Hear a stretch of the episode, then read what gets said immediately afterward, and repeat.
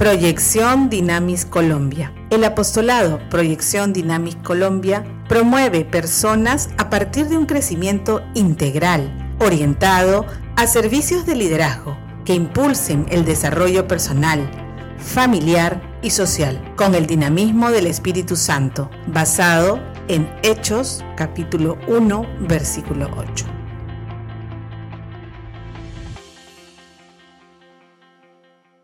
Episodio 19. Entrada triunfante a Jerusalén y pasión de Jesús.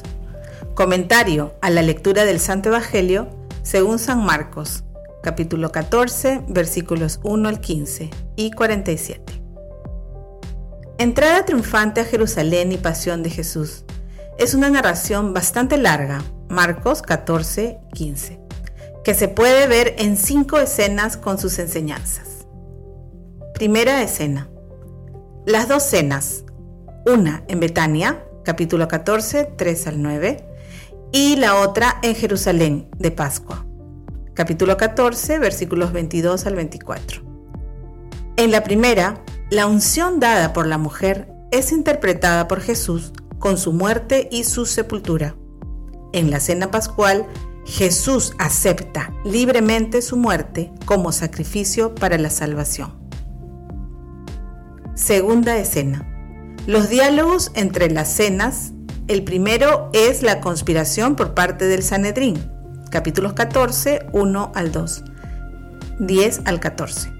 Y el apoyo de Judas. El segundo es el anuncio de la negación de Pedro. Son personajes que buscan ensombrecer la entrega luminosa de Jesús para salvar del pecado y de la muerte. Tercera escena. Jesús es abandonado por todos sus discípulos y aprisionado, lo que conduce a poner en crisis el discipulado. El joven que huye desnudo simboliza la actitud de incomprensión del ministerio de Jesús. Cuarta escena. La revelación de la verdadera identidad de Jesús comienza a revelarse de manera definitiva, pues durante el proceso del juicio y en la cruz, se hace pública la identidad del Hijo de Dios, opuesto a las negaciones de Pedro que ensombrecen a Jesús y a sus discípulos. Quinta escena. En la pasión de la cruz y en la muerte de Jesús se revela de manera amplia la identidad y se acaba el sigilo mesiánico. Jesús crucificado es reconocido como el Hijo de Dios por parte del centurión romano. El discipulado vive la crisis ante la cruz. Sin embargo, se manifiesta la fidelidad a Jesús por parte de las mujeres y de José de Arimatea, que lo desciende de la cruz y lo conduce al sepulcro.